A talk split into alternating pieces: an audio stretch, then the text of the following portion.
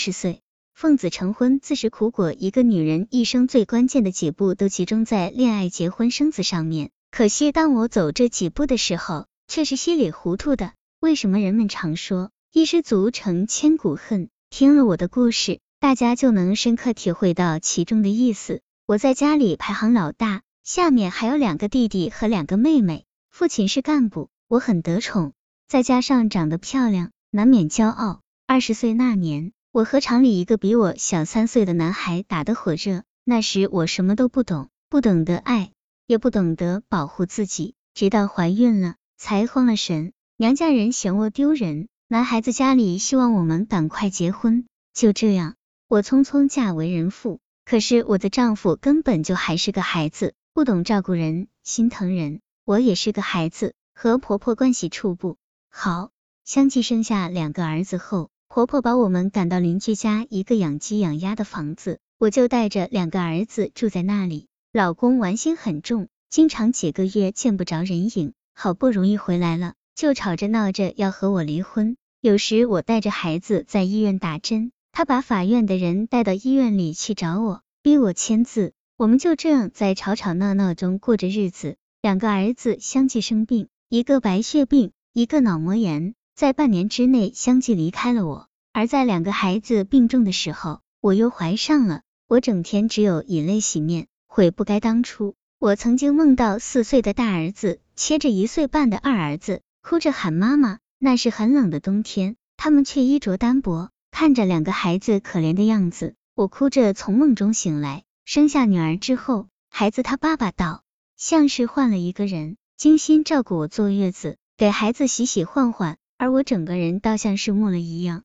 行尸走肉一般，也不懂得怎么去照顾孩子。到后来又生了儿子，我还是这样，整个人像江湖。夫妻感情不好，半年内失去两个孩子，这个刺激实在是太大了。后来老公虽然懂事了。整天埋头工作，照顾家里，我却对他再无好感，横竖看他不顺眼。就在这时，厂里另一个男同事开始追求我。那段时间，他简直就像我的知音一样，他的花言巧语是我回避痛苦生活的良药。我明明知道他比我小，没有结过婚，还是毅然离婚了，希望能够和他在一起。可是他看我离婚了，就和我分了手。娶了一个比我年轻漂亮的姑娘，十多年无名无分地，痴爱离婚后，我带着九岁的女儿，发誓要把她培养成才，希望她将来有所成就，千万不要像我这么悲惨。我对女儿要求很严格，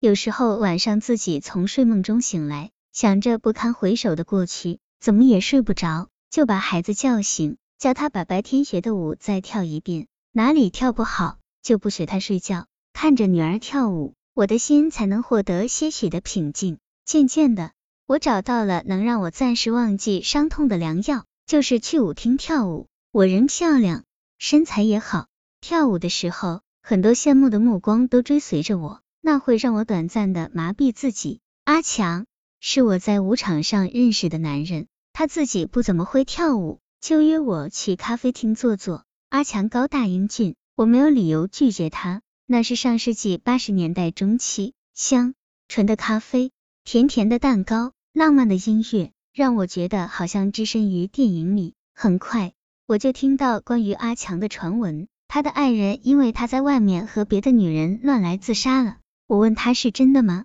他温情脉脉的说：“你相信是真的吗？”那时的我已经陷入了热恋之中，根本无法清醒的分辨他是什么样的人了。本来阿强的舞技不行。为了我，他苦练舞技，终于，当他在邀我共舞时，他的每一个动作都有一种让我魂飞魄散的魅力。我醉倒在音乐里，融化在他的舞步里。那个时候，我独自带着女儿生活，还做点生意，手头上的钱不算太紧张。我已把阿强当做我的男人，为他添置衣服，送他礼物，在我看来已理所当然。另一方面，我对女儿的。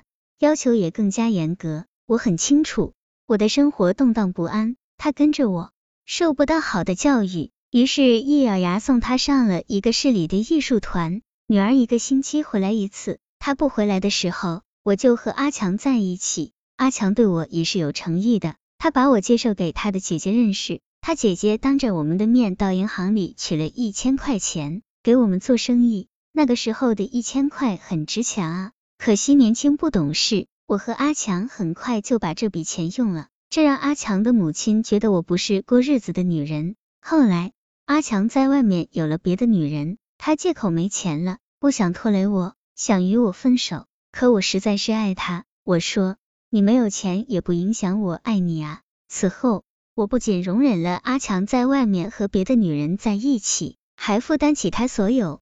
的开支。再后来，阿强的舞技已在圈内小有名气，而他身边的女人也是一个又一个，都是些有钱有势的贵妇。他跟着那些人，早上跳舞，下午打麻将，晚上又跳舞，吃香的喝辣的。至于和我，一个星期见个一两面，吃个饭，跳一两场舞，只是这样，我就又有了活下去的动力。对于和阿强的生活，我渐渐也就习惯了。一晃过了十多年，直到两年前，他患了癌症，